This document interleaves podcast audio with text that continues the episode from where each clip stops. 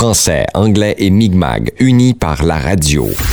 Cette émission est une présentation du Fonds canadien de la radio communautaire, une initiative de rapprochement de nos communautés, des personnalités issues des Premières Nations de notre région. Mi'kmaq, Aglaciok, Mawidajik. Diffusée sur les ondes du FM 93 et sur podcast via ckaima.ca. L'émission Trois cultures unies par le FM, une présentation du Fonds canadien de la radio communautaire, présentée sur les ondes de Radio Miracadi. Aujourd'hui, nous découvrons, encore une fois, une personnalité issue des Premières Nations. Nous découvrirons Anthony Clare, son nom de Première Nation, Odwin, qui euh, habite la région de Elsipogdog. Il est grand-père de 14 petits-enfants. Il sera entre autres question de la fabrication de paniers traditionnels sur la Première Nation de Elsipogdog, située près de Richbouctou-Rexton, au sud-est du Nouveau-Brunswick. Donc aujourd'hui, on se lance à la découverte de Anthony Clare, Monsieur Odwin. Back in uh, 60s and 70s was, uh, was a hard time that time. It was uh, what you call too much uh, racism going on one time in uh, outside our communities back in 60s and 70s. Back then, uh, our parents were scared of uh, Indian agents will come down and pick up the kids on the road and take them to uh, Indian residential school in uh, Shubenacadie, Nova Scotia. So we have to go play go play in the woods or somewhere, not not on the road, so people won't see us. We have to uh, go play somewhere else, not not close where the people when they drive by they won't see us. So what can we say about your father and your mother? You have a story? Yeah, my dad was uh, and my mom were uh, basket basket makers. They, they made baskets back in uh, early seventies.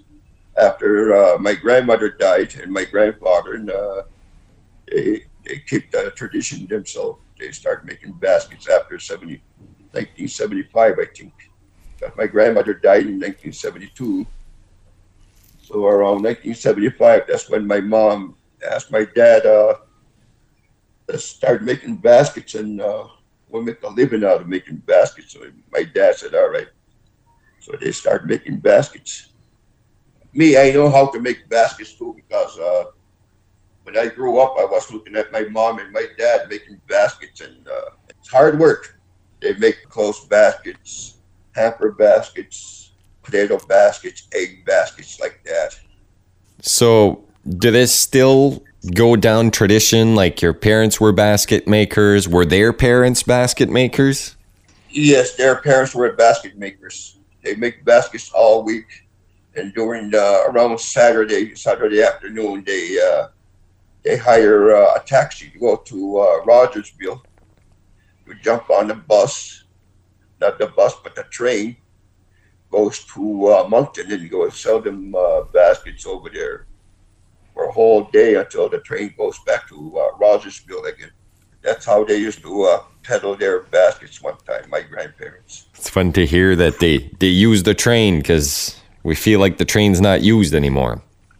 Yeah, they don't use the train anymore. But one time they used to uh, jump on the train, yeah. And uh, we got farmers. We got farmers here across the river from El Chibuktu. And they used to uh, bargain their baskets for uh, like potatoes or turnips or carrots like that or eggs. They always bargain their uh, their baskets with that, with the farmers. They don't trade with the money, but they trade with the food with it.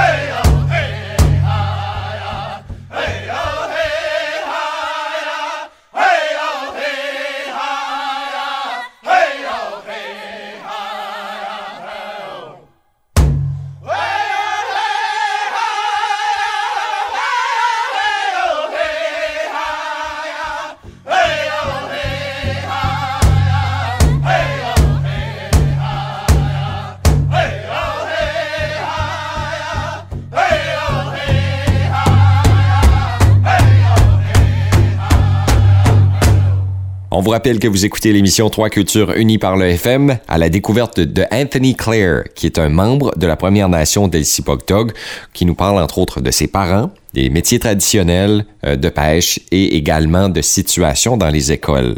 Euh, C'est intéressant comme concept, surtout quand on l'entend parler de euh, quand il était plus jeune. C'était difficile pour lui de jouer à l'extérieur parce qu'il avait peur de se faire, sans dire enlever, mais rediriger vers une école catholique située, euh, l'école de réforme à Shubenacadie. Quelle histoire. Vous écoutez l'émission Trois cultures unies par le FM sur les ondes de Radio Miracadie, le FM 93, et je suis Jason Ouellette. So how do you say uh, hello in Micmac so we can teach the people listening to the podcast and the radio show? We say uh, And uh, thank you. Well, Walali. Where did you learn your Mi'kmaq? I learned that from my, my parents when I was young. Uh, that's all we speak was Mi'kmaq. Micmac in uh, in the reserve. All all native kids one time they used to speak uh, Micmac, Mi'kmaq. I remember when I was in grade one, went to school and uh, teacher asked me to speak English. And, uh, I didn't know how to speak English, so I speak Mi'kmaq. So she told uh, one of the kids, every time other one doesn't speak uh, Micmac, hit him with a yardstick on the hands. So I have to put my hands on the table, my desk, and uh, every time I speak Micmac, that little girl will hit me with a yardstick in my hands. There's one teacher I used to call us savages. I think that was in grade three or grade four, I think. She used to strap us. She'll stand all the boys in the front of a front of a chalkboard and uh, we raise our hands and she'll walk by and start strapping us. Do you think that the kids will have a better life than you did? Yes, they, they'll have more better life than I did. We got a better government now. Like chief and council, they make sure everything runs real good from uh, from the schools. Now we got a brand new school. They're building a brand new school. I think it's about ten million dollar school or maybe more than that. We got a brand new school now. It's going to be open uh, September. It's almost done. I think it's about six more months left till they finish.